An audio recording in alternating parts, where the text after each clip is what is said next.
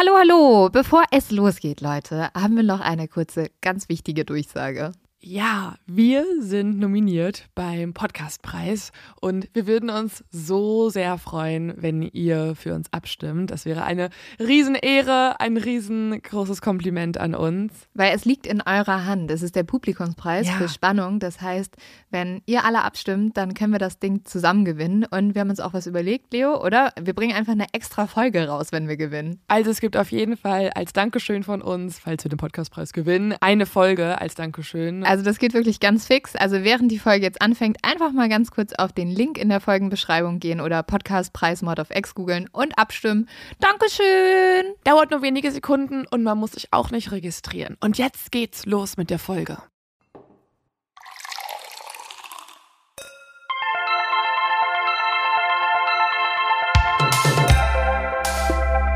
Mord auf X. Der internationale True Crime Podcast.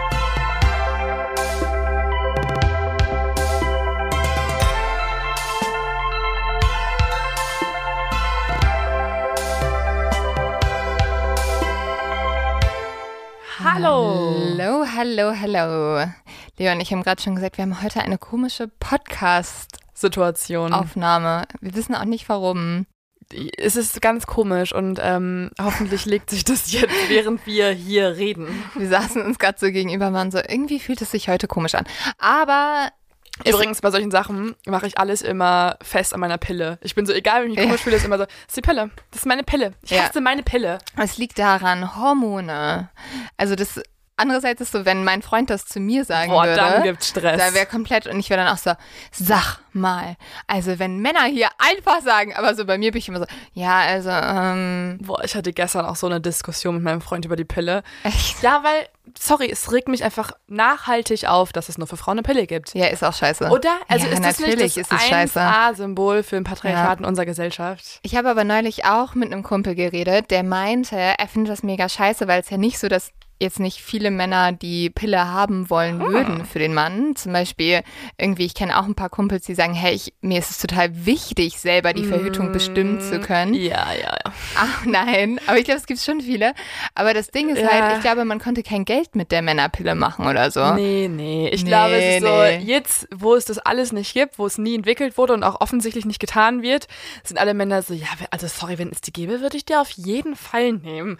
Und man denkt sich so, mm, klar, Obwohl- dein heiliger Penis ist doch gefährdet durch eine Hormoneinnahme, deswegen wirst du es 100% nicht machen. Naja, aber ich, also muss ich dir ein bisschen widersprechen. Ich kenne echt ein paar Männer, die würden, glaube ich, alles tun, um zu verhindern, dass sie aus Versehen schwanger werden.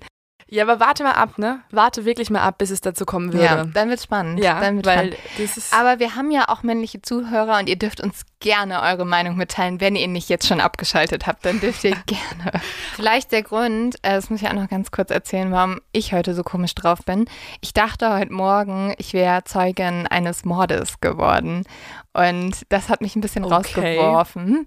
Und zwar bin ich nach Hause gelaufen ähm, und zwar noch relativ früh morgens und ich wohne in einer relativ beliebten und belebten Gegend in München und schlender da so eine Straße von meinem Haus entfernt rum und dann an so einem Dönerladen vorbei und ich bin noch so voll verschlafen, sehe, dass da irgendwie viele Leute draußen stehen, aber denk mir jetzt nichts dabei und dann auf Manche Menschen mögen halt Döner um ja, 9 keine Uhr. Ahnung. Ich dachte auch so, ich mag auch Döner. Vielleicht hole ich mir auch noch einen Döner.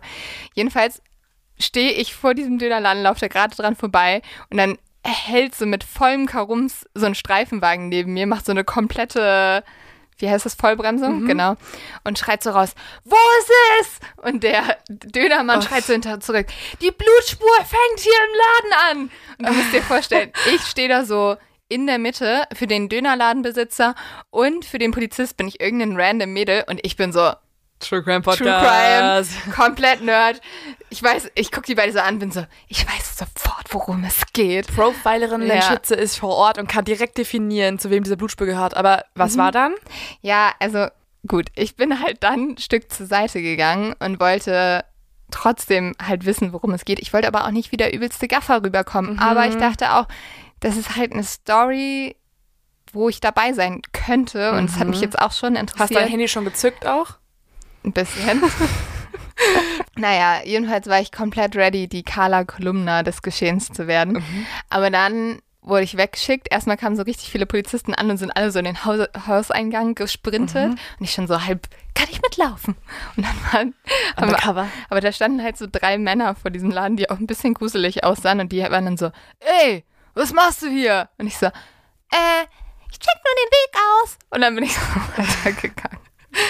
Okay, aber es hat sich jetzt nicht herausgestellt, dass es dann doch, also es hört Ja. sich für, mich- nämlich für mich gerade noch nicht eindeutig wie ein Mord an tatsächlich. Anhand dieser Erzählung könnte es auch eine Verletzung sein, eine Prügelei, Aber die Blutspur fängt hier an, finde ich, klingt schon extrem.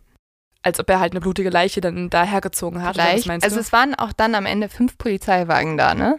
Aber das ist auch typisch München, finde ich. Ja, Also du musst nur irgendwie vielleicht. eine Katze auf dem Baum sein und direkt kommen halt irgendwie, also ist ja auch gut, ich will es gar Ja. nicht irgendwie kritisieren, aber ich habe das Gefühl, wenn Polizei da ist, dann ist immer sehr viel Dann Polizei da. Ja, ja. Aber dementsprechend, ich bin dann nach Hause und bin 20 Minuten später nochmal hin, Mhm. weil ich zu neugierig war. Und da war nichts mehr los. Also vielleicht war es auch echt nur eine Prügelei. Falls hier jemand bei der Polizei München ist und schreiben ja öfters Polizisten, klärt mich doch bitte auf. Ja. War ich dran? Also ha- habe ich fast einen Mord miterlebt oder war es eine Katze auf dem Baum? Bitte Also, erzählt es oder mir. die Frage nochmal anders formuliert, gibt es die Nachbarn nur in München Teil 2 investigativ von uns ermittelt oder hat Lynn wirklich halt nur ein bisschen übertrieben? Ja, wahrscheinlich. Apropos übertrieben, kommen wir zu meinem zu dumm zum Verbrechen.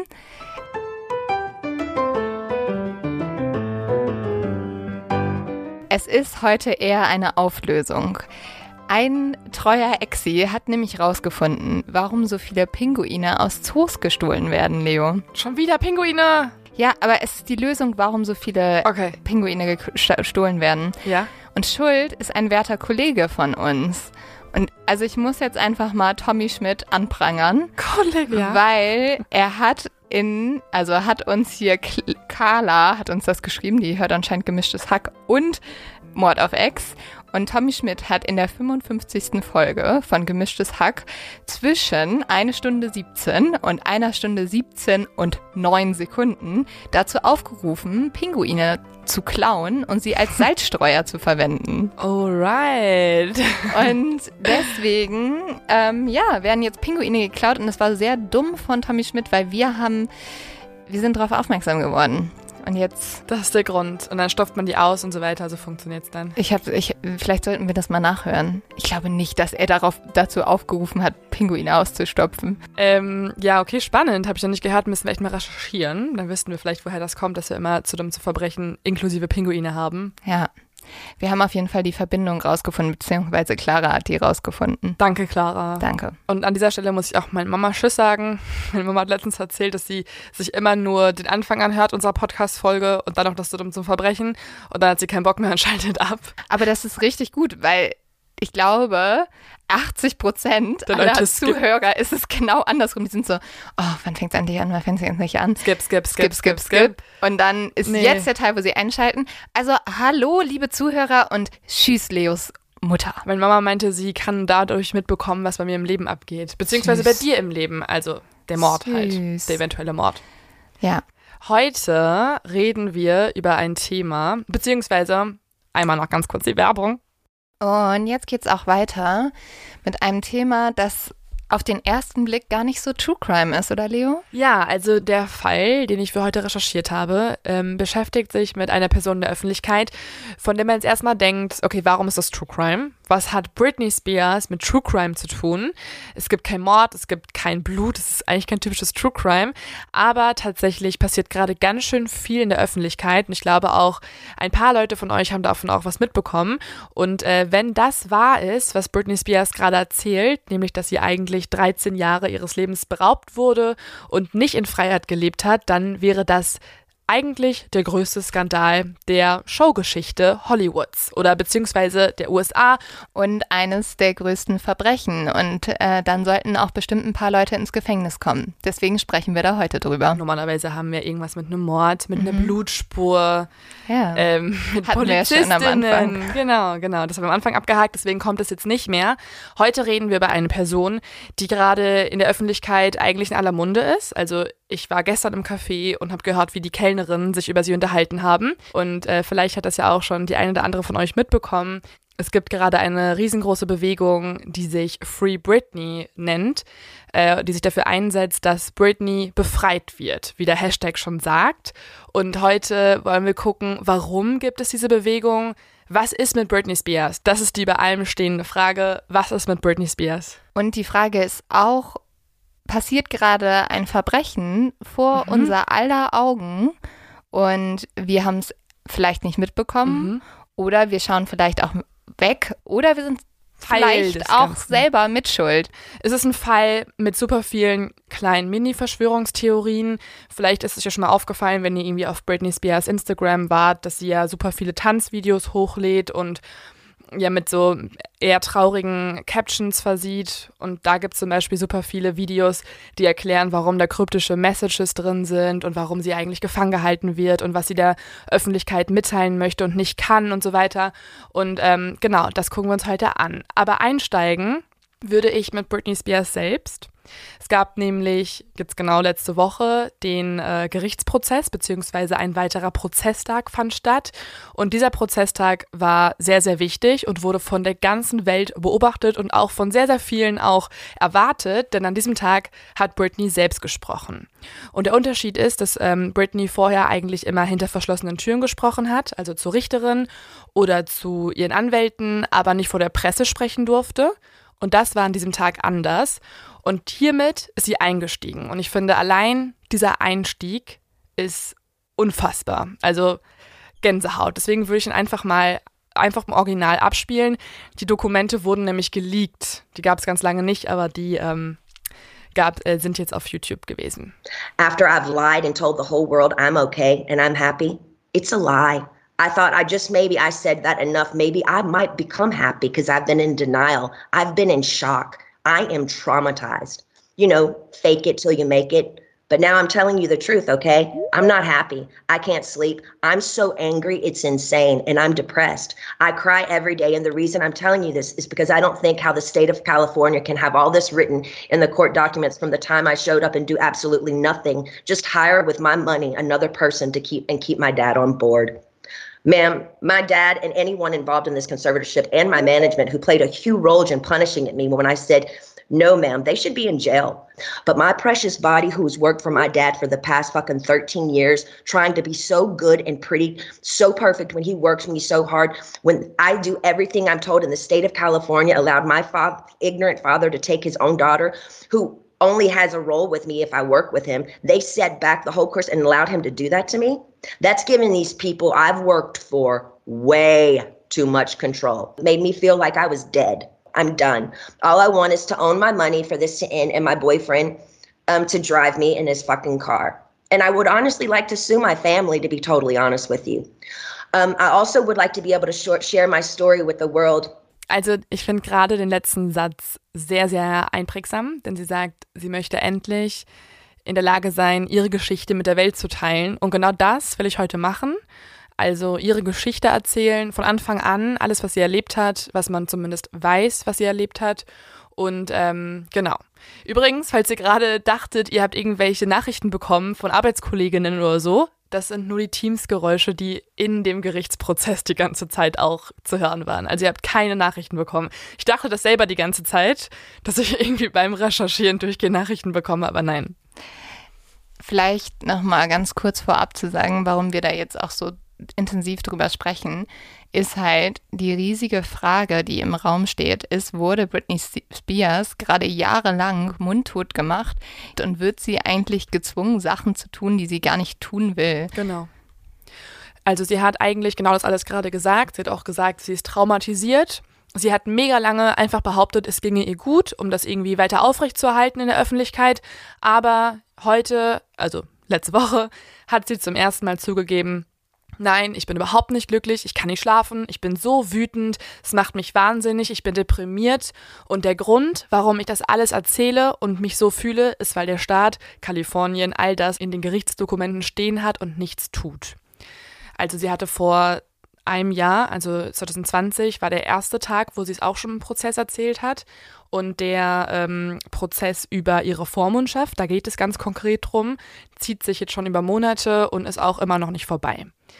Also es ist nämlich so, dass Britney sagt, dass sie einfach seit mindestens 13 Jahren schon nicht mehr über ihr eigenes Vermögen verwalten kann und auch nicht über ihr eigenes Leben verwalten kann, weil ihr Vater, Jamie Spears, in einem sehr, sehr verwundbaren Moment, und zwar im Jahr 2007, als es überhaupt nicht gut ging, die äh, Vormundschaft übernommen hat.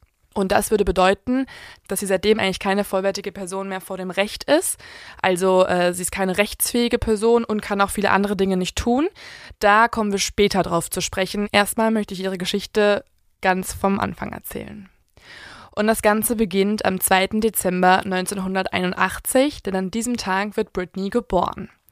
Britney wächst in einer kleinen, verschlafenen, bescheidenen Stadt auf. Das ist die Stadt Kentwood, die ist in Louisiana und diese Stadt ist bekannt dafür, dass sie das Zentrum der Milchviehwirtschaft ist. Doch mit der Zeit schließen dann immer mehr Betriebe, immer mehr Menschen werden arbeitslos und eigentlich sind die Menschen in Kentwood ziemlich einfache, nicht gerade wohlhabende Menschen was aber den Effekt hat, dass sie sich gegenseitig viel helfen. Es gibt eine große Gemeinschaft. Britneys Eltern waren nie reich. Sie entstammen nämlich der Arbeiterklasse, hatten selbst kein Geld und haben sogar zeitweise in so einer Art Containerlandschaft gewohnt. Doch sie haben einen großen Traum und das ist nämlich, dass Britney ein anderes Leben hat. Und auch Britney hat große Träume, denn schon ganz, ganz früh fällt allen in dieser Stadt auf, dass die kleine Britney eine ganz große Gabe hat, nämlich ihre Stimme. Das fällt ihnen als allererstes auf, als sie sonntags in der Kirche angefangen hat, dort in einem Chor zu singen und schon immer herausgestochen ist. Also sie war viel weiterentwickelt als ihre Mitsängerin, nenne ich sie mal, und als die anderen Kinder in ihrem Alter. Ja, sie hatte eine fantastische Stimme. Mhm. Also es gibt dann auch, sie, sie hat ja dann das wirst du gleich erzählen, irgendwann angefangen aufzutreten, auch mhm. alleine. Und wenn man sich diese Videos anguckt, also mir ist der Mund offen mhm. stehen geblieben. Du kannst das gar nicht glauben, in was für Tiefen die runtergegangen ist. Und das die ist hat so halt ein kleines Mädchen. Ja, sie hat halt gesungen wie eine erwachsene Frau, aber wie eine Whitney Houston mhm. gefühlt.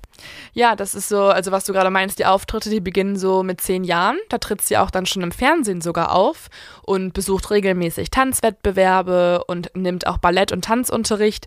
Und ja, genau, also diese Videos, die man davon noch hat, die sind einfach unglaublich, weil da so ein kleines Mädchen auf der Bühne ist und man denkt, diese Stimme passt einfach nicht zu diesem kleinen Kind. Tatsächlich wurde übrigens genau diese Art von Gesang und diese Stimme abtrainiert irgendwann, weil man in der Popindustrie gesehen ja. Ja, weil ich habe mich auch gewundert. Also ich habe, als ich die Videos von ihr als Kind gesehen habe, dachte ich so, boah, ich wusste gar nicht, dass die so krass mhm. singen kann. Mhm. Weil dieses Hit me, baby, ja, ja. one more time ist ja so richtig so. Computerstimme eigentlich. Ja, voll. Ja. ja, es wurde ihr irgendwann abtrainiert, weil man halt meinte, das ist nicht mehr das, was die neue Musikindustrie möchte. Und deswegen hat sie dann eher so eine eher so eine Pop-Stimme bekommen, die man mittlerweile auch so Computerstimmen zuordnet. Weil sie hatte echt so eine richtige, auch wie Adele ja, oder so. Voll. Also richtig voll. heftige Stimme. Aber das ist ja eins der vielen Dinge, die halt mit ihr passiert sind, ne? dass sie einfach nicht sie selber sein durfte. Ja, das ist, glaube ich, das Schlimme. Und dieses Talent in Britney, also diese krasse Stimme, die fällt nicht nur Britney selbst auf und auch nicht nur ihren Eltern und ihrer Schwester, sondern eigentlich auch jedem, dem sie begegnet. Also alle Eltern, alle weiteren Eltern, die dieses Kind sehen, sagen jedes Mal zu Jamie und Lynn, dass ihre Tochter hochbegabt ist und dass sie irgendwas damit machen sollen. Und auch Britney möchte das unbedingt. Sie merkt ja, dass alle Leute sie irgendwie äh, bewundern und sie möchte auch selber auf die Bühne. Und deswegen schreiben ihre Eltern dann einem Talent Agent namens Nancy Carson einen Brief und in diesem Brief teilen sie Nancy mit, dass sie einfach keine Ahnung mehr haben, was sie mit diesem Mädchen tun sollen. Also sie schreiben da wörtlich rein, wir brauchen dringend ihre Hilfe. Denkt man sich ja erstmal so, okay, chillt erstmal noch, ne? Also es ist ja nicht so, dass sie jetzt irgendwie keine Ahnung mehr hätten, was sie mit ihr tun sollen müssen. Also sie kann ja auch einfach quasi ihr Leben weiterleben und das als ihr Hobby machen.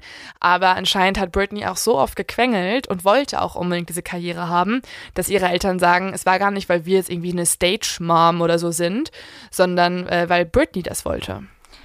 Man muss aber auch sagen, dass diese Talent Agency-Frau gesagt hat, dass sie zum Beispiel vom Vater von ähm, Jamie. von Jamie Mhm. Spears. Den hat sie am Anfang nur einmal getroffen und das Erste, was er zu ihr gesagt hat, ist, Britney wird mir später ein Boot kaufen können. Ja, das ist, das ist merkwürdig. Das berichten Ja. ziemlich viele, die die Eltern kennengelernt haben. Äh, die sagen, dass Nancy eigentlich immer sehr liebevoll war. Sie liebt ihre Kinder, sie ähm, ist immer für sie da und ist eine sehr warme Frau. Aber Jamie war auch sehr oft abwesend. Also nicht in Britneys Leben vorhanden oder hat sich irgendwie eher für die finanziellen Sachen interessiert. Ja, das ist, ich finde es nämlich krass, diesen Aspekt, dass man schon bei einem kleinen Mädchen, wo man Mhm. sagt, ah, ich, ich, ich wollte gar nicht ihre Karriere, aber schon mit zehn Jahren gesehen hat, ah, die wird mir mal eine Yacht kaufen. Das ist mega komisch, Ja. das stimmt. Also anstatt als Elternteil zu sagen, ich bin mega stolz auf meine Tochter, toll und schön, wenn sie sich damit das Leben finanzieren kann, zu sagen, sie wird mir mal damit was finanzieren, finde ich fragwürdig. Ja. Es zeigt sich auch so ein bisschen daran, dass die Eltern dann jetzt auch mit ihr nach New York ziehen. Also sie merken, die ganzen Aufträge, die gibt es hier nicht in Kentwood, Louisiana, sondern die gibt es einfach nur in New York. Deswegen ziehen sie mit der kleinen Britney dorthin und leben dort zwei Jahre. Hauptsächlich die Mama, der Papa ist nur manchmal dort. Und ähm, ja, Britney hat eine gute Zeit. Also Britney ist super erfolgreich und sie ist gerade mal zehn Jahre alt, ne? Sie fängt an, dort irgendwie äh, auf den Bühnen die krassesten Rollen zu spielen. Sie bekommt auch eine Rolle im Mickey Mouse Club. Also ein, krasses, ein krasser Erfolg in dem Alter für so ein kleines Kind. Und sie moderiert sogar eine Kindersendung bereits im Alter von elf Jahren. Außerdem nimmt sie an Off-Broadway-Produktionen teil und lernt dort übrigens auch Justin Timberlake schon kennen. Ja, Ja. und die werden doch das neue Traumpaar, oder? Das passiert später, aber sie kennen sich schon äh, seit diesen jungen Jahren. Ähm, man muss aber auch sagen, für Justin Timberlake war es da schon ein bisschen einfacher. Der hatte schon so ein paar Erfolge, die sogar auch noch größer waren als Britneys. Für Britney reicht es in dem Moment noch nicht ganz für den Durchbruch. Und so zieht sie dann wieder nach Hause und lebt dann erstmal ab elf Jahre ungefähr ein normales Leben. und ich glaube, dieser Rückgang war auch erstmal schwer für sie, oder? Ja, und auch für ihre Eltern. Also sie geht dann wieder ganz normal zur Highschool, sie spielt Basketball und macht ganz gründlich ihre Hausaufgaben. Aber ihre Eltern halten auch immer wieder Ausschau nach Castings und äh, merken aber, das ist gar nicht so einfach, weil fast alle Castings erfordern auch immer eine Flugreise und die können sie sich nicht finanzieren. Und deswegen haben sie eine Idee und äh, ihre Mama, Lynn Spears, fragt dann eine Freundin, Felicitas, ob die nicht mit Britney nach New York ziehen könne, damit die beiden dort leben und dann die ganzen Aufträge annehmen. Damit die Eltern zu Hause bleiben, weil sie haben ja auch noch Britney Spears Schwester und äh, die hat ja auch noch ihre Schulzeit und so vor sich und dann bleiben die Eltern zu Hause, gehen ganz normal zur Arbeit, kümmern sich um Britneys Schwester und Britney lebt dann mit der Freundin ihrer Mama in New York erstmal. Und jetzt passiert das, was es äh, zwei Jahre zuvor nicht gab. Und zwar hat Britney jetzt die beste Zeit ihres Lebens. In New York angekommen, trifft Britney nämlich jetzt in einer Plattenfirma verschiedenste Leute. Und all diese Menschen berichten über Britney, dass sie einfach wirklich wie so ein Wunderkind war.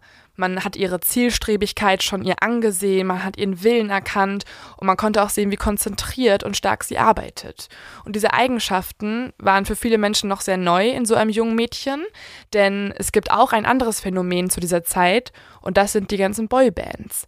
Denn von diesen gibt es ganz, ganz viele und die sind auch alle sehr erfolgreich und das waren aber alle Jungs. Und deswegen ist es gar nicht so gewöhnlich, dass ein Mädchen zu dieser Zeit schon so einen krassen Willen hat und auch äh, überhaupt so eine Karriere anstrebt. Aber viele Menschen beneiden Britney und sie sehen, dass sie eine große, große Zukunft vor sich hat. Und tatsächlich stimmt das. Im Jahr 1999 singt Britney ihren Song Baby One More Time. Und das ist, glaube ich, auch ein Song, den, also den kennt, glaube ich, wirklich jeder. Und es ist eigentlich auch ihr absoluter Durchbruch. Aber mit diesem Song tritt sie ja schon sehr, also sehr sexuell auch direkt auf. Ne? Also Mhm. der Song ist ja auch sehr sexuell. Und das stand hier auch so ein bisschen im Widerspruch zu diesem süßen Mädchen, das sie eigentlich war. Zumindest wurde ihr das sehr schnell so auch aufgedrängt von den Medien. Also Voll. Also genau das halt, dass man, ähm, also es ist ja auch dieses Video, das kennen ja auch voll viele, mit ihren, da hat sie so zwei süße rosa Puschel als Haargummis in den Haaren und hat so eine niedliche, sexy Schuluniform, aber auch super bauchfrei und so Ja. weiter. Ähm, und das wird von super vielen Menschen auch kritisch gesehen. Also weil sie eigentlich dieses total unschuldige Auftreten in der Öffentlichkeit hat. Sie ist ja auch gerade erst mal 17 Jahre alt. Aber eben die Lyrics und dieses Video auch auf eine gewisse Art und Weise sexuell gemeint sind. Deswegen gibt es zwei so Strömungen in der Gesellschaft. Es gibt einmal sehr viele Eltern, die sagen, Britney ist ein gutes Vorbild. Unsere Tochter soll das hören, die soll sich an Britney orientieren und, und die mögen, wie Britney auftritt.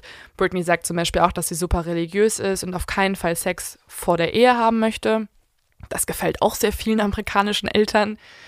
Aber dann gibt es auch ein paar Eltern, die sagen, ja, naja, wie sie auftritt, ist super sexualisiert und außerdem fängt sie auch an, sich immer mehr so zu kleiden. Ihr nächster Song ist 1999 der Song Oops, I Did It Again. Das ist ja auch eher so sexuell gemeint. Und die sagen, dieses Mädchen ist eigentlich schlecht für unsere Jugend. Es ist halt super krass, wenn man sich das genauer anschaut.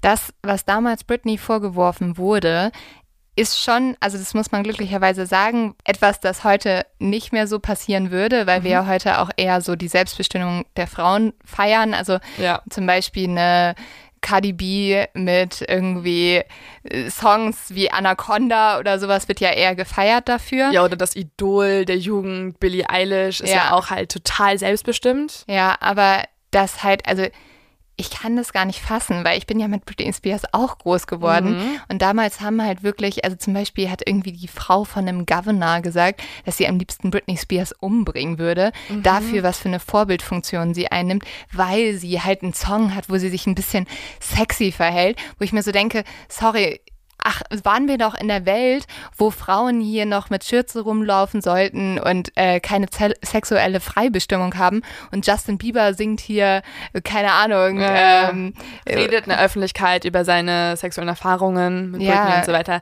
Ja, es ist schon richtig krass, wie bei ihr geurteilt wird noch zu dieser Zeit und wie sehr sie eigentlich die Unschuldige sein soll, die irgendwie ein Vorbild äh, ist. Und das Krasse ist ja auch, also sorry, sie ist wirklich immer noch 17 beziehungsweise dann halt 18 Jahre alt alt, die ist ja selber noch ein Kind. Sie ist ja, ja, laut amerikanischem Recht noch nicht mal volljährig. Und wie soll so ein Mädchen dann überhaupt für andere Mädchen wiederum ein Idol sein? Das ist einfach total krank, was für Maßstäbe da angesetzt werden. Ja, klar. Also ich glaube, ähm, Popstars werden immer zu Idolen oder Vorbildern. Mhm. Aber gerade wenn so junge Menschen so früh in die Medien gezogen werden, ich sehe das sowieso immer relativ kritisch, weil du mhm. nimmst natürlich einem Mädchen die Kindheit, wenn sie mit zehn Jahren irgendwie schon nach New York geht und versucht, ihre Karriere zu machen. Mega. Und weil Britney ist ja nochmal ein, ein Schritt krasser, weil sie halt nicht nur irgendein Popstar ist, sondern sie ist in dieser Zeit wird sie zu dem Weltpopstar überhaupt. Und diese, diese krasse Beurteilung und diese krasse Sexualisierung, die wird auch nicht nur von irgendwelchen amerikanischen Eltern in den Familienhäusern vorgenommen,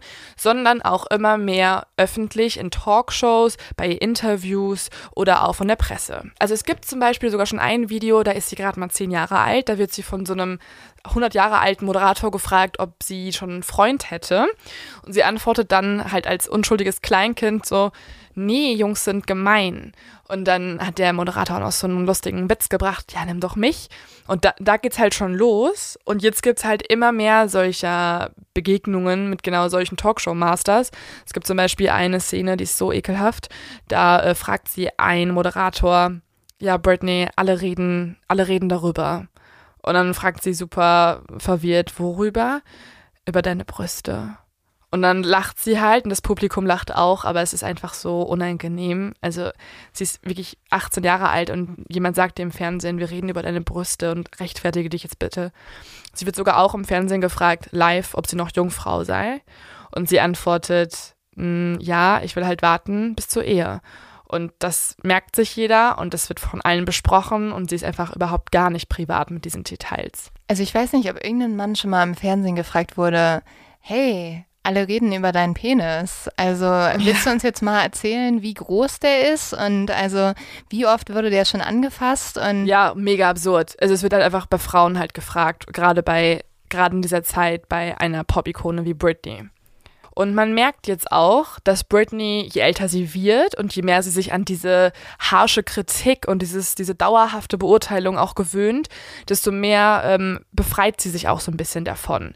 Also sie wird immer selbstbestimmter, sie wird immer freizügiger, sie fängt an, mehr feiern zu gehen und sie hört vor allem auf, es den Leuten recht machen zu wollen.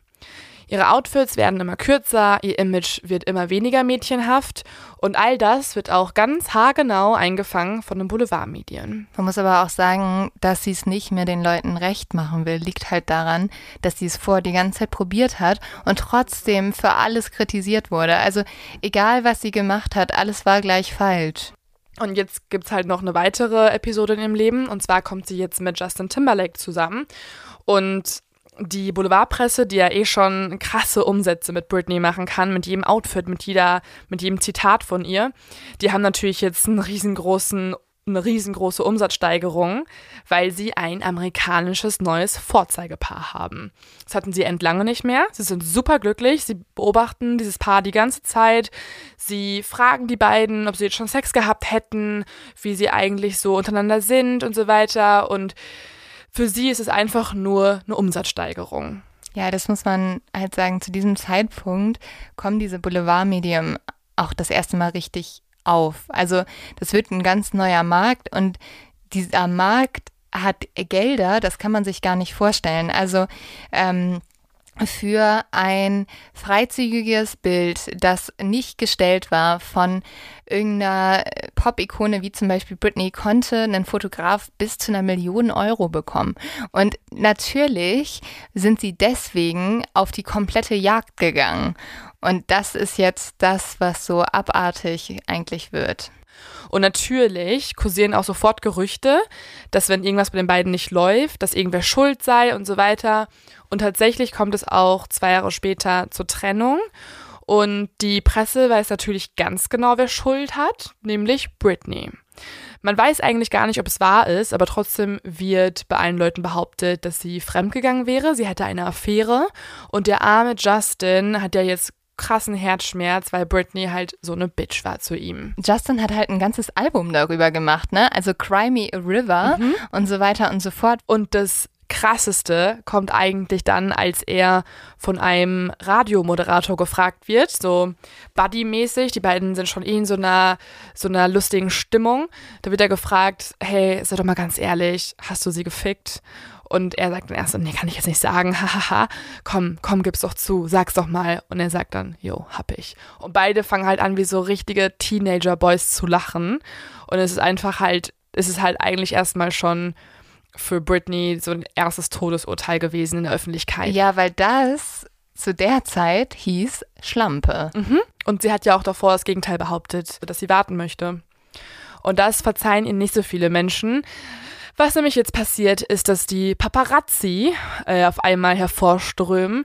Also man muss wirklich sagen, mit Britney Spears, mit Lindsay Lohan, mit Paris Hilton und mit all diesen riesengroßen bekannten Stars kam auch eine Welle von ganz vielen skrupellosen Paparazzis. Und tatsächlich lauern diese Paparazzis Britney jetzt überall auf. Und sie ist ja gerade immer noch in dieser Trennungsphase. Also sie hat Herzschmerz, sie wurde gerade von Justin Timberlake in der Öffentlichkeit gedemütigt und trotzdem lässt man sie nicht in Ruhe.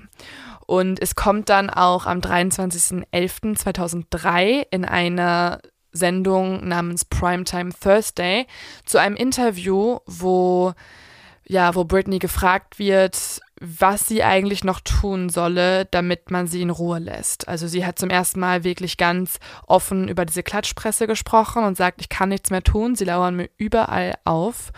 Und tatsächlich sagt dann der Moderator auch immer wieder so, ja, was denkst du denn, was musst du tun, damit sie sich in Ruhe lassen? Und dann sagt sie, ich weiß es nicht und fängt an zu weinen. Dann fragt der Moderator sie, ist das dein größter Wunsch? Und sie sagt ja. Und dann wird auch sozusagen abgebrochen, weil sie halt weint. Und anstatt das einfach nicht zu senden, weil sie halt gerade vor laufender Kamera zusammenbricht, natürlich sendet man es, weil es die besten Einschaltquoten garantiert. Und das ist, glaube ich, auch das Ding bei Britney. Und das haben auch Fotografen zugegeben und Redakteure, dass die Fotos natürlich besser waren mhm. und mehr Geld eingebracht haben, wenn es ein Drama gab, wenn es ihr irgendwie schlecht ging. Die Art und Weise, wie sie von den Medien belagert wurde, das ist so erschreckend. Mhm. Und ich kann dementsprechend auch verstehen, was mit ihr danach passiert ist, weil wenn mir jeden Tag 200 Leute folgen würden auf Schritt und Tritt, egal wie es dir gerade geht und man hat manchmal nicht einen guten Tag und man möchte manchmal mit niemandem reden und dann laufen einem 200 Leute hinterher. Überall hin, ne? Und da kann man jetzt natürlich sagen, oh, die Arme, die Arme, äh, jetzt ist sie reich und äh, berühmt und jetzt hat sie auf einmal, muss sie, da muss, damit muss man halt leben. Klar, also wenn, wenn man Star wird, muss man, glaube ich, so ein paar Sachen kommen da halt mit. Aber andererseits, dieses Mädchen war halt zehn, als sie da reingeschmissen Ja, eben, wurde. mit zehn kannst du dir ja nicht den Gedanken stellen, bin ich dafür bereit in der Zukunft, Außerdem- will ich das überhaupt, ja. du bist noch nicht ausgereift, überhaupt diesen Gedanken zu Ich finde es haben. immer so absurd, weil selbst wir kriegen ja irgendwie schon Hasskommentare und ich habe auch schon mal Dickpics bekommen und so, wo man sich so denkt, so, wenn das uns schon passiert, will ich gar nicht wissen, was eine Britney Spears alles Mhm. bekommen hat, ne? Äh, dann kommt sie auch 2004 mit ihrem neuen Freund zusammen, das ist Kevin Federline. Und tatsächlich haben die Paparazzis jetzt wieder ein neues Motiv, nämlich dieses neue Paar. Und außerdem passiert eine Sache, die lieben die Medien auch absolut, nämlich Britney wird schwanger. Und ab nun wird nicht nur ihre Kleidung, ihre Musik, ihre Beziehung auf den Prüfstand gestellt, sondern sie hat im Grunde eigentlich gar keine Kontrolle mehr über ihr öffentliches Image, denn auch ihre Schwangerschaft und später auch ihre Mutterschaft wird immer wieder dokumentiert, kommentiert und Und vor allem sehr viel an den Pranger gestellt. komplett, also sie konnte es nicht richtig machen. Britney ist zuerst aber noch relativ freundlich zu den Paparazzis, weil sie weiß natürlich, dass es auch mit dem Erfolg kommt und sie mag es auch eigentlich fotografiert zu werden und sie ist nett zu ihnen und so weiter, aber sie merkt jetzt, die Paparazzis sind halt immer da, auch wenn es mir ganz, ganz schrecklich geht und gerade auch diese nächste Beziehung ist auch nicht die beste Beziehung. Sie wird nach einem Jahr dann nochmal schwanger und es gibt aber immer mehr Gerüchte über Eheprobleme. Und anstatt den beiden ihre Privatsphäre zu geben, ist das natürlich wie Dynamit. Also die Presse findet es noch geiler, dass es jetzt auch noch diese Probleme gibt. Und sie fangen an, auch Britney als Mutter zu beurteilen. Viele fragen sich nämlich, wie soll ein Star gleichzeitig auch Mutter sein können? Sie hat so viele Auftritte, so viele Jobs, so viele Interviews. Eine Mutter dürfte das eigentlich nicht tun. Sie soll für ihr Kind da sein, nonstop. Und sobald dann ein ungünstiges Foto erscheint, werden all ihre Qualitäten als Mutter auch immer in Frage gestellt. Es gibt ja zum Beispiel so einen Moment, da wird sie, ähm, ist sie irgendwie in der Tankstelle und wird von ganz vielen Paparazzis sozusagen überfallen und das ist ihr in dem Moment einfach zu viel, weil sie auch ihr Baby dabei hat. Und dann nimmt sie halt ihr Baby auf den Schoß und fährt einfach weg, weil sie einfach weg von diesen Paparazzis will. Und dieses Foto geht dann komplett viral. Und alle Leute fangen an, darüber zu sprechen, wie sie es wohl wagen könnte, mit ihrem Baby auf den Schoß einfach Auto zu fahren, wo man aber den Zusammenhang überhaupt nicht gesehen hat, dass sie halt in dem Moment einfach nur noch weg wollte von diesen Massen Ja, an Leuten. Und ich meine, das Baby fängt ja auch an zu weinen, wenn die Paparazzis gegen die Scheibe schlagen und überall Blitze sind. Und sie dachte sich in dem Moment, okay, dann nehme ich es halt auf den Schoß. Und ähm, klar ist das vielleicht dann irgendwie blöd fürs Fahren und auch super gefährlich, aber sie wollte halt nicht, dass das Kind dann auch noch Angst hat vor diesen Hunderten von Leuten um ihr Auto drumherum. Aber genau über den Vorfall spricht sie auch dann in einer weiteren Show und äh, fängt wieder dort an zu weinen oder fast an zu weinen, weil äh, sie dort als schlechte Mutter auch dargestellt wird. Da sagt der Moderator auch, oder das ist, glaube ich, eine Moderatorin, die sagt dann, ähm, ja, Britney, du weißt schon, dass deine, deine Fähigkeit als Mutter extrem in Frage gestellt wird. Und dann werden die Gerüchte über eine Trennung immer lauter und nachdem Britney ihren zweiten Sohn 2006 auf die Welt bringt, lässt sie sich dann auch nach zwei Jahren Ehe von ihrem Mann Kevin Federline scheiden. Das Problem ist jetzt, beide beantragen das alleinige Sorgerecht für die Kinder. Sie gehen nämlich nicht im Guten auseinander und wollen beide eben das Sorgerecht haben. Das Problem ist, die Paparazzis lassen Kevin Federline größtenteils in Ruhe, wohingegen Britney immer weiter verfolgt wird. Und man kann sich ja vorstellen, wenn du dich von deinem zweiten Mann trennst, dass es dann nicht die geilste Zeit deines Lebens ist. Also gerade auch mit diesem riesigen Sorgerechtsstreit möchtest du eigentlich in Ruhe gelassen werden. Du hast vielleicht Liebeskummer, du hast einfach generell eine Scheißzeit. Und was jetzt passiert, ist natürlich, dass die Paparazzis sie nicht in Ruhe lassen, sondern weiterhin sie überall hin verfolgen. Und die Schlagzeilen werden auch immer, immer schlimmer. Britney will sich aber irgendwie ablenken Sie fängt an, sich mit Paris Hilton zu treffen und mit Lindsay Lohan, die ja übrigens auch im Kreuzfeuer der Boulevardpresse stehen. Die drei fangen jetzt an, feiern zu gehen, aber auch das wird wiederum beobachtet. Es gibt dann neue Schlagzeilen, die gehen in diese Richtung. Was passiert mit unseren Mädchen? Rassen die Frauen aus mittlerweile? Es, die drei werden als Bimbo-Gipfel bezeichnet und als das Slip-Optional-Trio. Es gibt nämlich einen Vorfall, wo Britney einfach unter den Rock fotografiert wird und man sieht, dass sie keinen Slip trägt.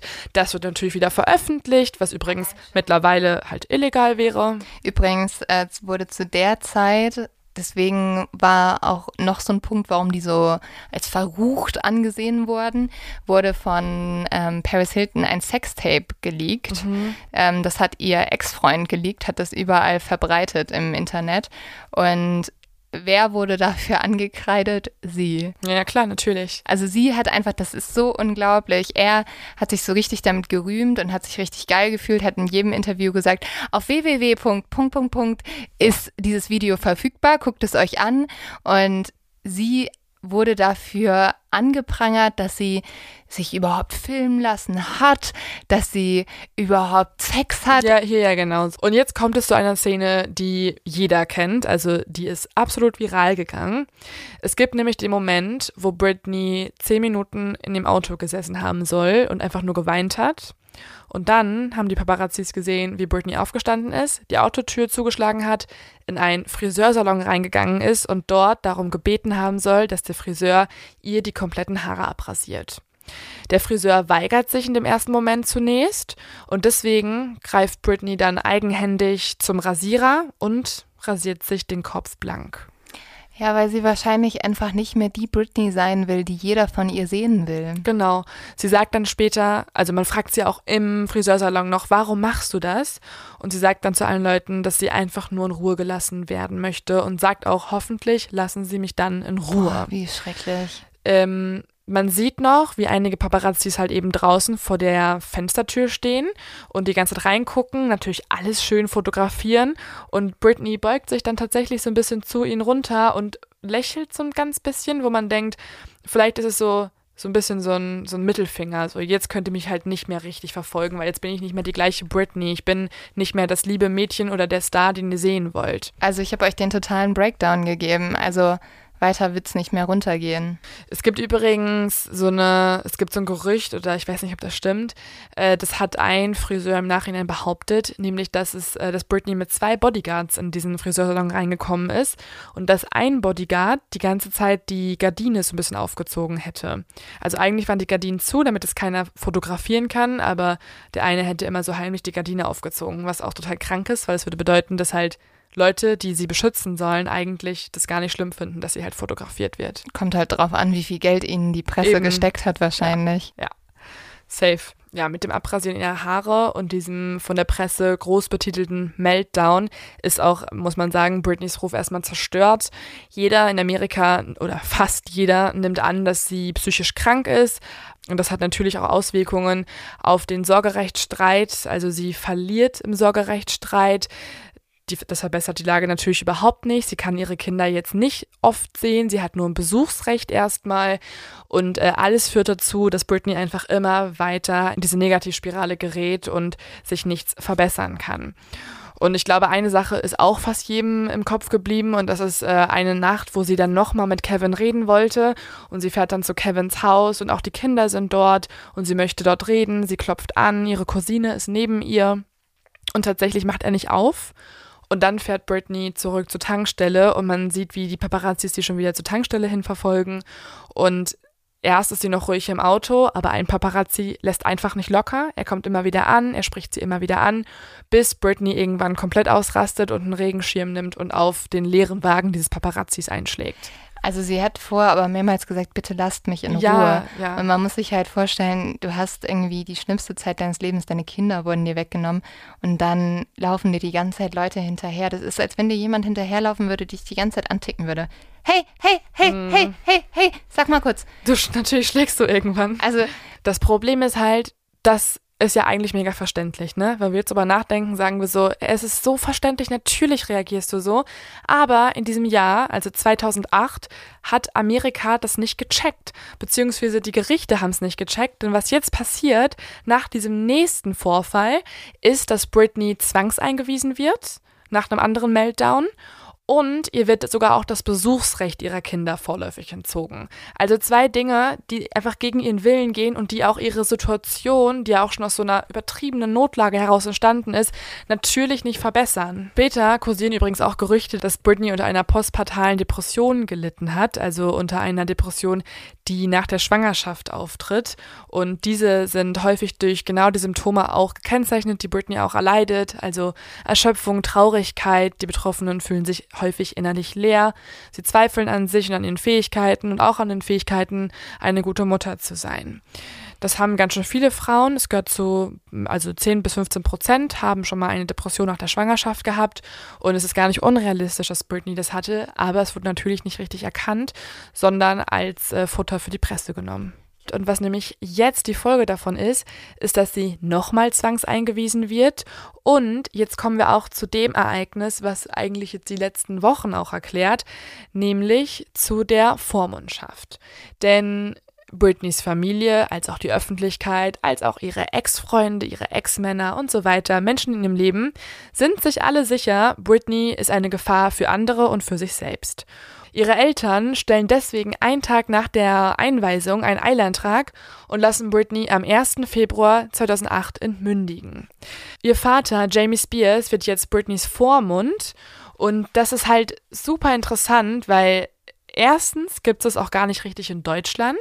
Das finde ich auch schon mal einen krassen Unterschied. Also laut des kalifornischen Rechts darf jemand dein Vormund werden, auch wenn du eine erwachsene Person bist. Das Ganze nennt sich Conservatorship. In Deutschland allerdings gibt es nur einen rechtlichen Betreuer. Dieser wird dir dann zur Seite gestellt, wenn du zum Beispiel irgendwie psychisch labil bist oder nicht mehr leistungsfähig. Es gibt aber auch eine zeitliche Beschränkung, wohingegen das in Amerika anders ist. Im US-Bundesstaat, wo Britney lebt, spricht man jetzt von diesem sogenannten Conservatorship. Das heißt, sie bekommt eine rechtliche Vormundschaft, weil ihr nicht mehr genug zugetraut wird.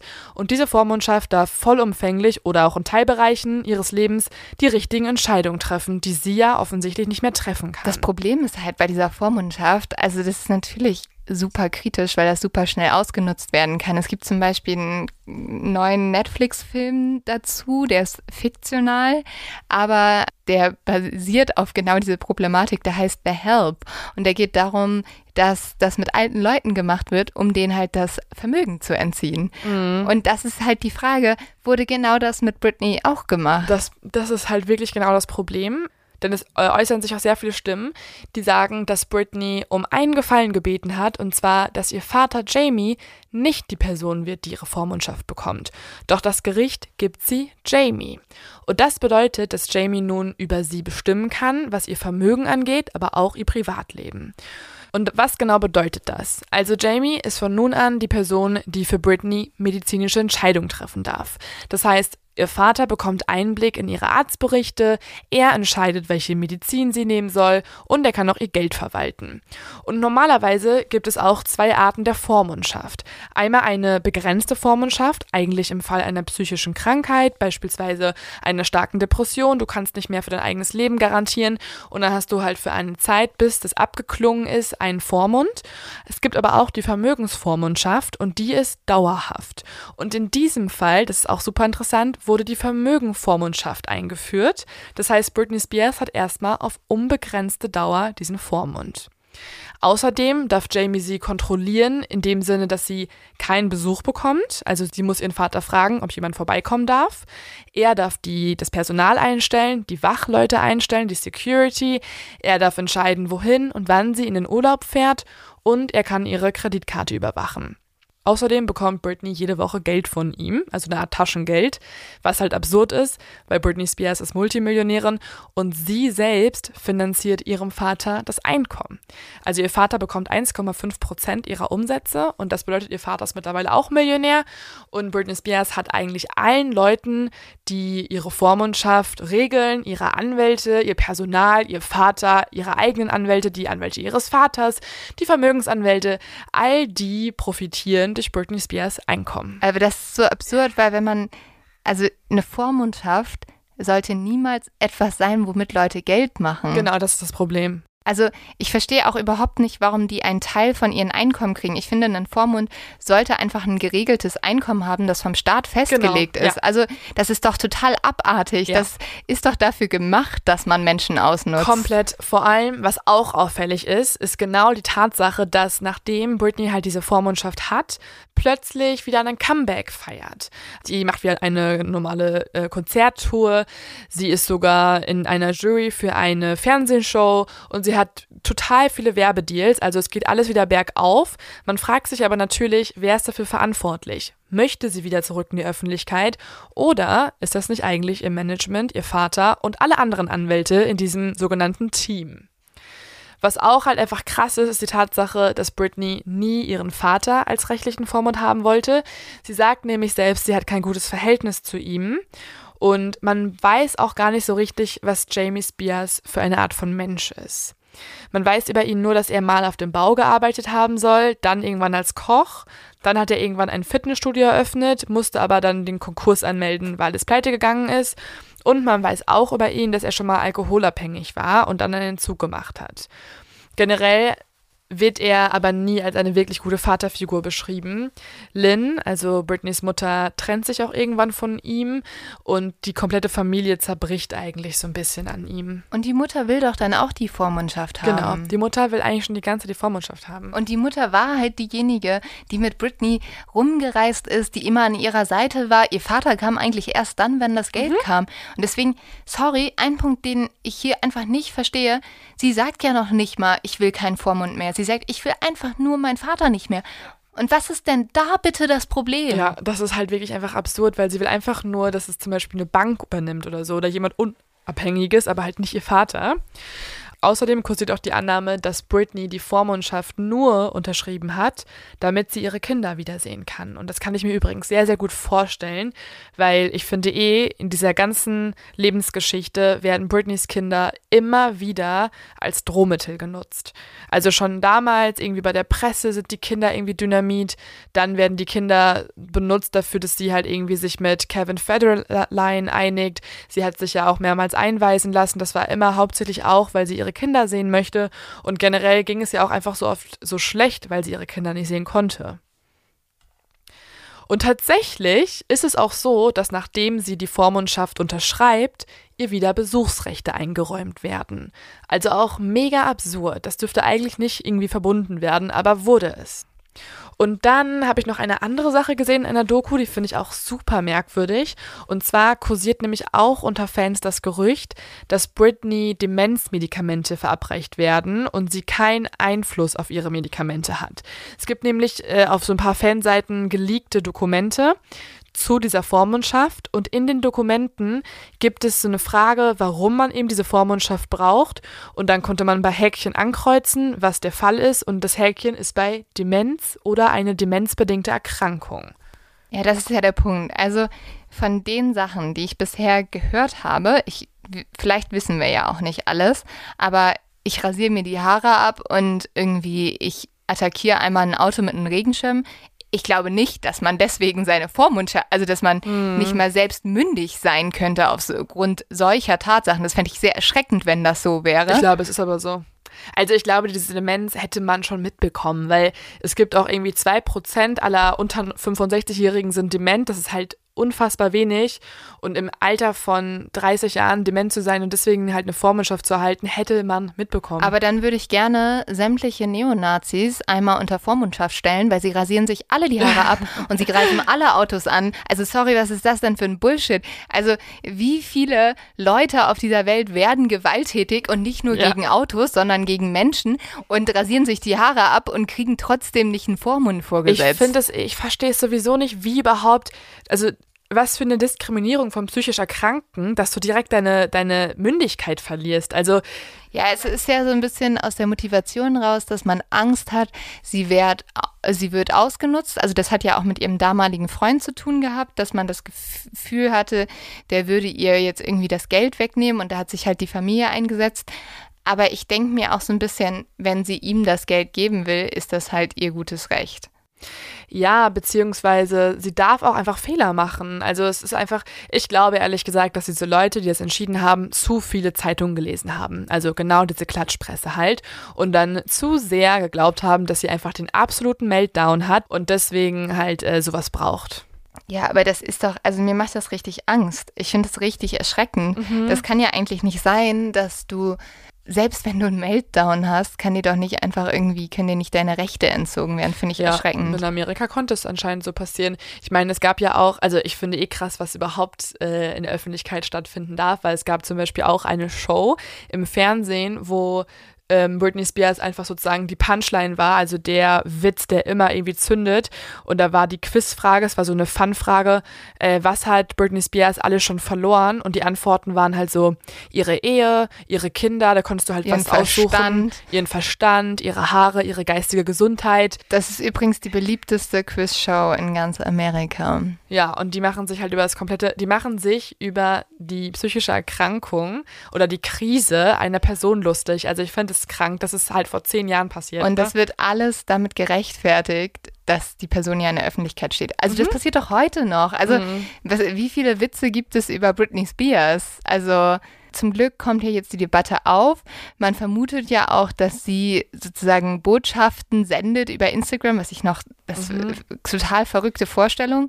Also es gibt sogar so Videos, wo Leute irgendwie erkannt haben, dass auf einem Hut Help Me steht Ja. oder sowas. Aber wie sieht's denn jetzt aktuell aus, Leo? Also das kann ja eigentlich nicht sein, dass diese Frau wie im Gefängnis lebt. Ja, also das, was du gerade gesagt hast, ist halt auch ein Grund, warum es überhaupt äh, zu dieser Bewegung oder zu diesen aktuellen Ereignissen kommt. Äh, es gab da nämlich diese Bewegung, eben diese Hashtag Free Britney Bewegung, die ist durch übrigens zwei Podcasterinnen gestartet worden. Das waren nämlich beide sehr, sehr große Britney Spears Fans und die haben irgendwann angefangen, die Posts von Britney, die sie veröffentlicht, zu analysieren. Und dabei ist ihnen aufgefallen, dass Britney immer zweideutig schreibt. Also sie postet dann irgendwie ein Foto von einer Wand, wo ein Loch drin ist, also so eine Mauer mit einem Loch und schreibt dann, es gibt immer einen Ausweg. Oder sie postet auch plötzlich keine Emoticons mehr, sondern so Smileys, einfach aus Doppelpunkt und ähm, quasi Klammer. Und das hätte sie früher nie getan. Und das bedeutet, äh, dass bei ihr irgendwas nicht stimmt und sie irgendwie kryptische Nachrichten an die Außenwelt abgibt. Ähm, Ja. Das ist ein bisschen, ja, das, das ist, ich finde es auch verschwörungstheoretisch. Aber dadurch gab es überhaupt plötzlich diese Bewegung unter Fans, die sich sicher sind, dass Britney nicht glücklich ist. Und sie Ich haben finde diese Bewegung ja auch ein bisschen crazy. ich finde die auch ein bisschen crazy. Das sind doch, also es sind, ich finde, es sind liebenswerte Menschen und die Mhm. sind auch alle ein bisschen niedlich, weil sie sagen halt so, ja, Britney ist wie meine Mama, sie hat mich erzogen, ich muss ihr jetzt was zurückgeben. Aber das ist halt eine sehr einseitige Beziehung zu Britney Spears. Natürlich, ja. Trotzdem hat man denen zu verdanken, dass sie sich umgehört haben. Sie haben zum Beispiel, es gibt ja auch diese Doku von der New York Times, die genau mit diesen Fans auch als Hauptprotagonisten äh, stattfand. Und dann haben diese beiden Podcasterinnen auch einen Anruf bekommen. Den bekommen sie, als Britney wieder aus der Öffentlichkeit verschwunden ist. Und dieser Anruf sagt Folgendes. Hi, ich will nicht sagen, wer ich bin. Ich war Gehilfe eines Anwalts, der für Britneys Vormundschaft tätig war. Britney ist schon seit Mitte Januar in einer Psychiatrie. Ich bin natürlich nur ein Rechtsanwaltsgehilfe, ich hatte keinen Kontakt mit ihr, aber nach meinem Verständnis war das keine Entscheidung, die sie selbst beschlossen hat. Und das wiederum hat dann zu dem Hashtag Free Britney geführt.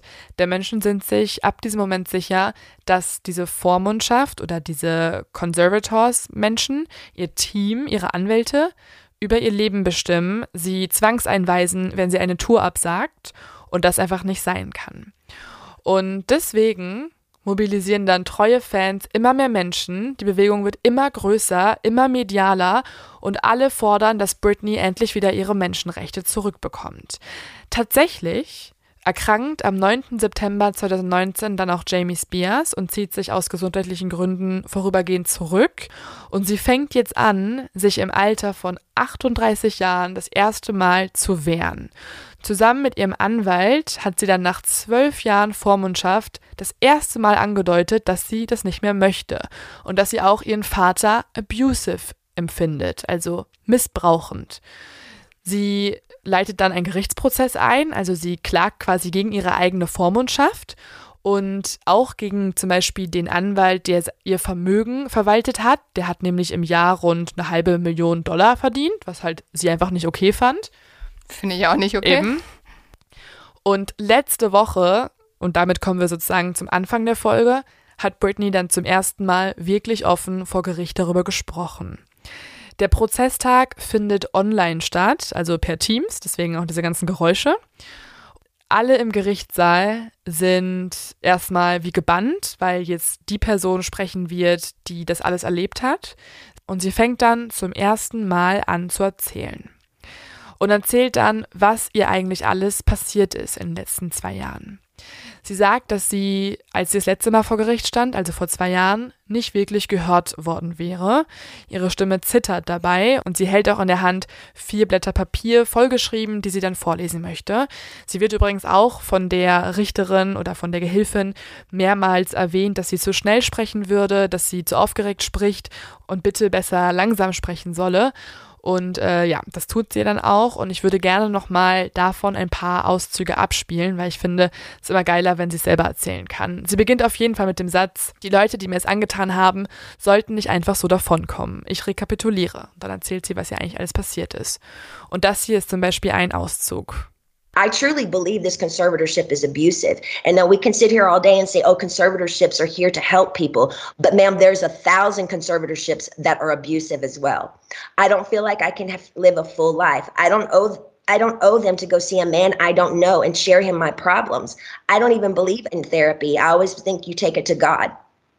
I think that's oh, and I would like to progressively move forward and I want to have the real deal. I want to be able to get married and have a baby. I was told right now in the conservatorship I'm not able to get married or have a baby. I have a um, ID inside of myself right now, so I don't get pregnant.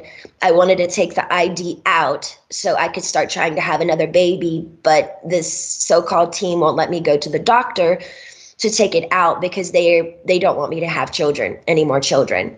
Um, so basically, this conservatorship is doing me way more harm than good.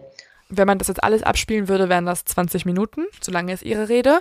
Aber die krassesten Sachen, die ich am schockierendsten finde, sind äh, die, dass sie zum Beispiel erzählt, dass sie zu ihrer Tour gezwungen wurde, dass sie gezwungen wurde, die Vormundschaft zu unterschreiben, ansonsten dürfte sie ihre Kinder nicht mehr wiedersehen.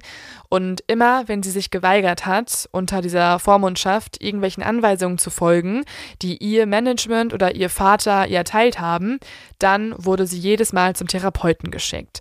Sie sagt, gesagt, sie durfte sich diesen Therapeuten nicht aussuchen. Es waren immer fremde Männer. Sie hat sich geweigert, dahin zu gehen, aber sobald das passiert ist, musste sie Zwangsmedikamente nehmen. Und zum Beispiel sagt sie auch, dass eins dieser Medikamente Lithium ist. Und ich habe mal nachgeschaut und meine Schwester gefragt, die ist Psychologin, und die hat erzählt, dass Lithium äh, ein starkes Medikament ist für eigentlich manische Episoden, also in einer bipolaren Störung. Wenn du von der Depression in die ähm, Manie übergehst, dann nimmst du eigentlich Lithium, weil es äh, verschiedene Symptome, wie beispielsweise irgendwie, dass du selbstverletzendes Verhalten an den Tag legst, äh, unterdrücken kann. Und das ist eigentlich ziemlich krass, weil es ist schon wieder irgendwie Medikament für was anderes, wie beispielsweise in anderen Dokumenten genannte Demenz.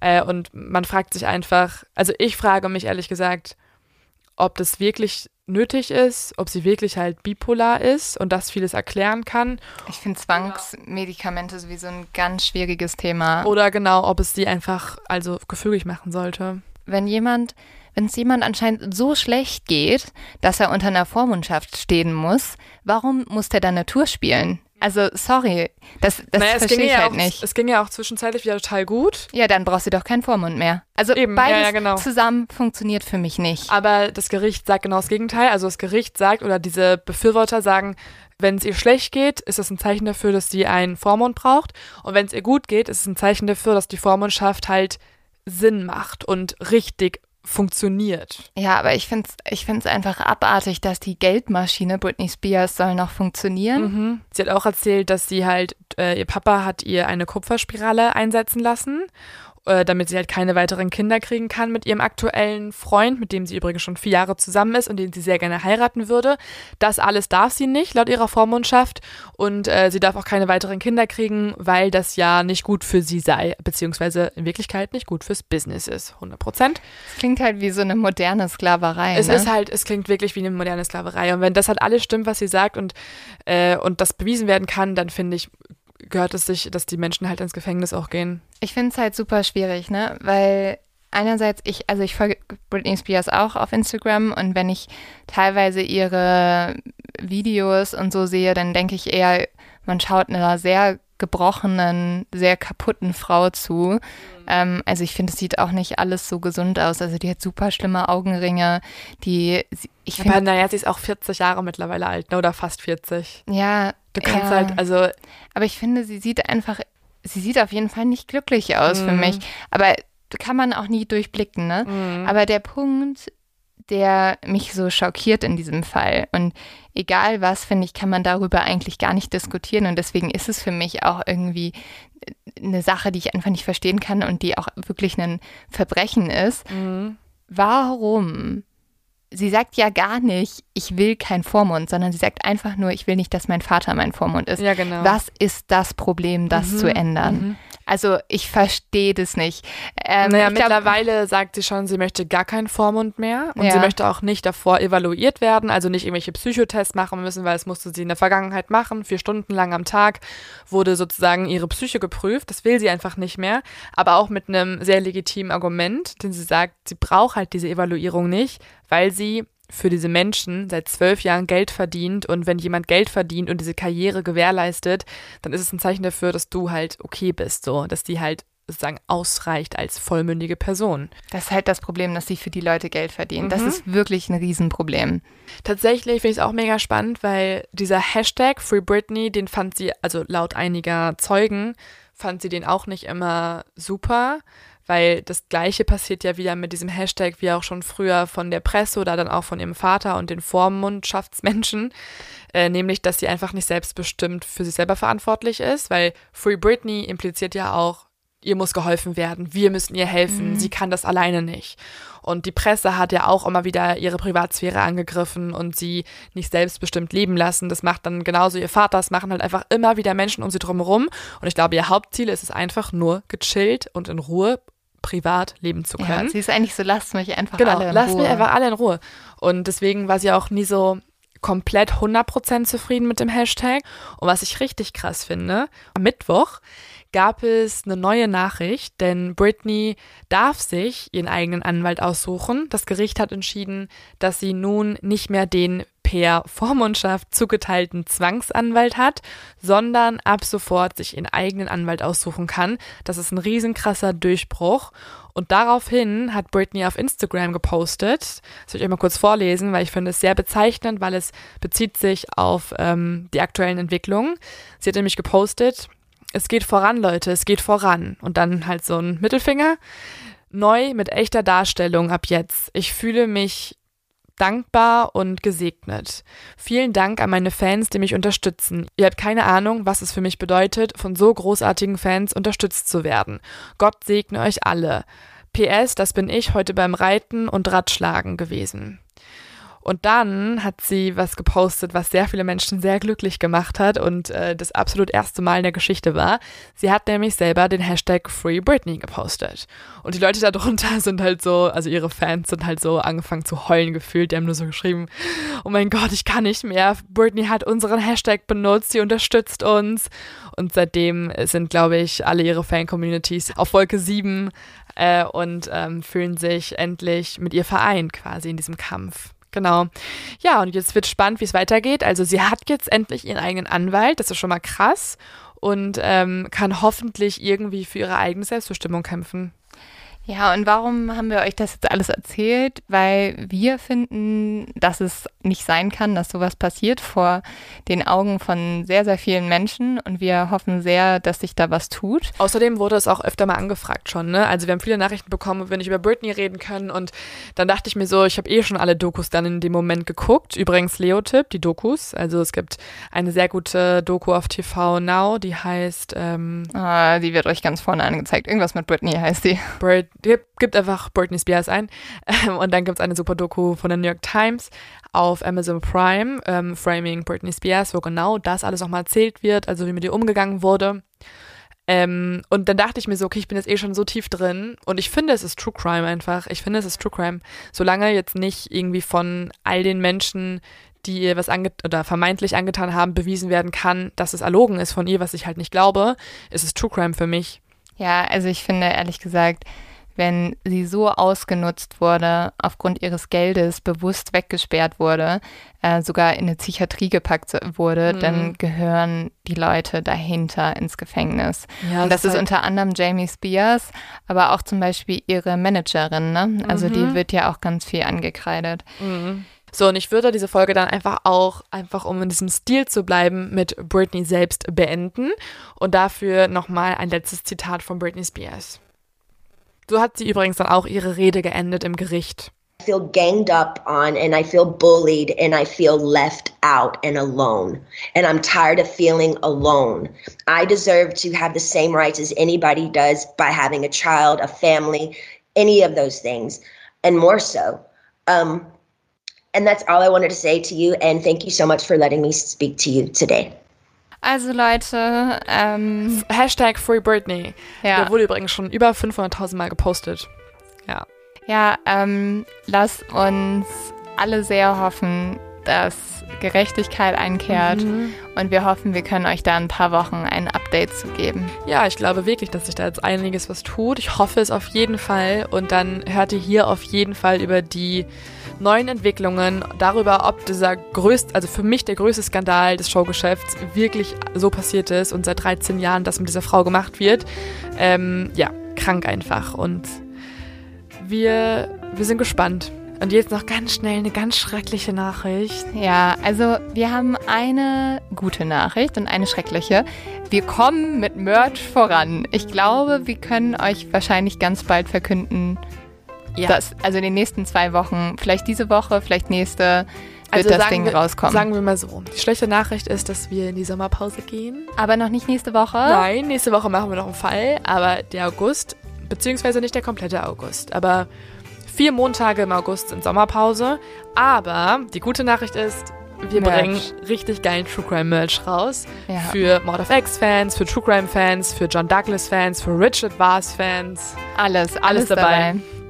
Aber ja, es tut uns leid. Ähm, wir werden es nächste Woche nochmal genauer erklären. Aber wir sind den August leider nicht da. Also plan schon mal vor, die Mord auf Ex-Folgen doppelt zu hören. Genau. Bis dann. Tschüss.